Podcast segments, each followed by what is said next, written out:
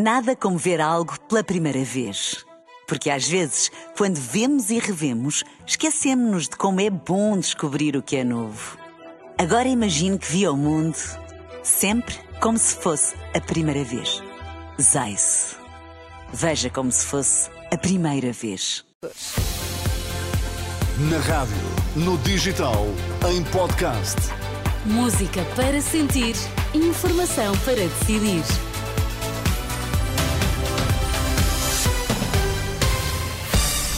Seja bem-vindo, manhã de quinta-feira, Sérgio Costa, são nove da manhã.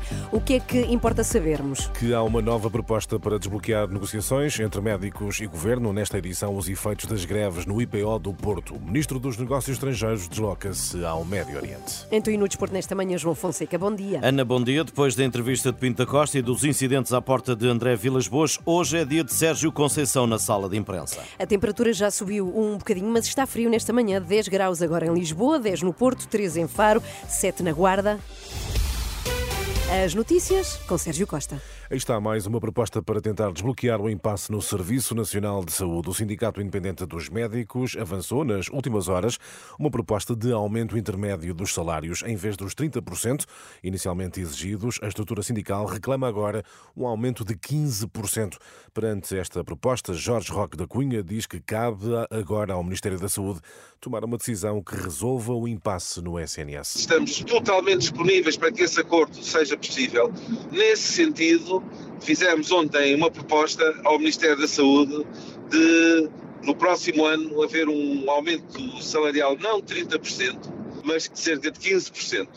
E por isso está nas mãos do Ministério da Saúde fazer também aqui uma cedência, já que manter a situação como está neste momento não é boa nem para os médicos, nem para a população, nem para um governo, mesmo que seja um governo em gestão. Nestas declarações ao jornalista André Rodrigues, Roque da Cunha desafia a FNAM a solidarizar-se com esta proposta, que classifica como uh, sensata, proposta que avança no dia em que uh, médicos, uh, sindicatos médicos voltam a reunir com o Ministro da Saúde. Mais à frente nesta edição, a reportagem da Renascença avalia os efeitos das sucessivas greves no setor da saúde, junto dos utentes do IPO do Porto.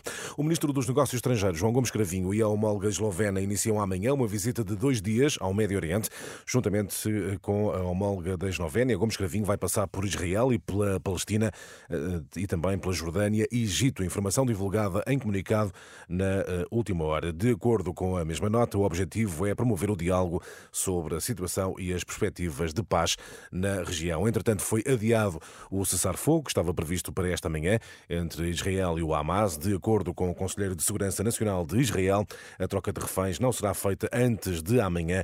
A operação vai decorrer em território do Egito. Na atualidade política nacional, José Luís Carneiro acusa Pedro Nuno Santos de estar enclausurado no diálogo à esquerda. Em entrevista ao programa Hora da Verdade, da Renascença e Jornal Público, o ministro e candidato à liderança do PS diz ter ficado surpreendido por Francisco Assis apoiar a candidatura de alguém que tem como marca promover um diálogo fechado à esquerda. São declarações que já escutamos na antena da Renascença, estão disponíveis em rr.pt. Na última noite, no Algarve, Francisco Assis, que é apoiante de Pedro Nuno Santos, negou qualquer mal-estar com José Luís Carneiro. No outro plano, Assis desvaloriza as sondagens que colocam o PS como o partido que lidera as intenções de voto e defende que, acima de tudo, o partido tem de falar verdade aos portugueses. As sondagens não valem nada neste momento, nem podemos fiar-nos nas, nas sondagens. O PS tem condições para disputar a vitória, mas tem que apresentar projetos claros para o país, tem que ter um discurso muito afirmativo, tem que dizer, e um discurso sem a preocupação de falar a verdade, com toda a disponibilidade para travar os debates de forma aberta, democrática e civilizada com outras formações políticas que concorrem connosco. Declarações de Francisco Assis, ouvido na última noite por João Miragodinho. Assis apela à união do PS e, por outro lado, afasta por agora o regresso à vida política e partidária. A extrema-direita europeia saúda a vitória de Gert Wilders nas eleições legislativas nos Países Baixos numa publicação na rede social X.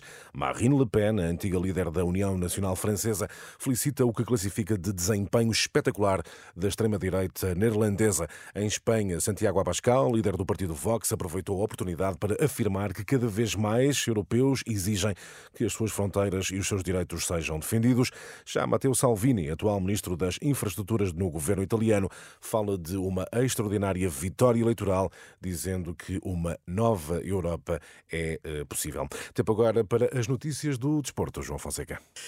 Bom dia, jogo amanhã no Dragão entre Futebol Clube Porto e Montalegre, mas uma presença aguardada com muita expectativa é de Sérgio Conceição na sala de imprensa hoje ao meio-dia, isto depois da entrevista de Pinto da Costa e dos incidentes à porta de casa de André Vilas Boas. Vem mais uma ronda a eliminar da Taça de Portugal. O Conselho de Arbitragem já divulgou os árbitros para a quarta ronda. Porto Montalegre, que é amanhã árbitro Helder Carvalho, Benfica Famalicão no sábado com Manuel Oliveira e domingo em Alvalade o Sporting do Miense com o árbitro Bruno Costa. Gonçalo Ramos é definitivamente jogador dos parisienses, tendo assinado até 2028 65 milhões de euros que podem chegar aos 80. O PSG acionou a cláusula de opção de compra e já podia tê-lo feito, ou melhor, podia fazê-lo até ao final da temporada, informou o Benfica à CMVM. Segunda jornada da Liga dos Campeões Femininos de Futebol foi ontem à noite. Chegou a primeira vitória do Benfica. As águias de Filipe Patão receberam e bateram as suecas do Rosengard por um zero. Gol de Kika Nazaré aos 52 minutos. A atualidade esportiva com João Fonseca.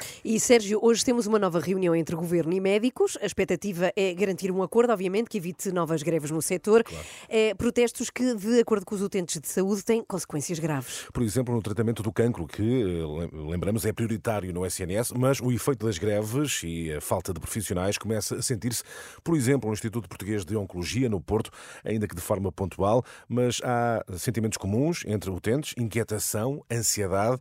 A Renascença falou com alguns utentes do serviço. Para Susana Ferreira, a demora na entrega dos resultados dos exames de diagnóstico é uma preocupação. De facto, estão a demorar um bocadinho mais. Por exemplo, esta consulta que eu vou ter hoje foi um exame que eu fiz em setembro. Foi um TAC que eu fiz em setembro.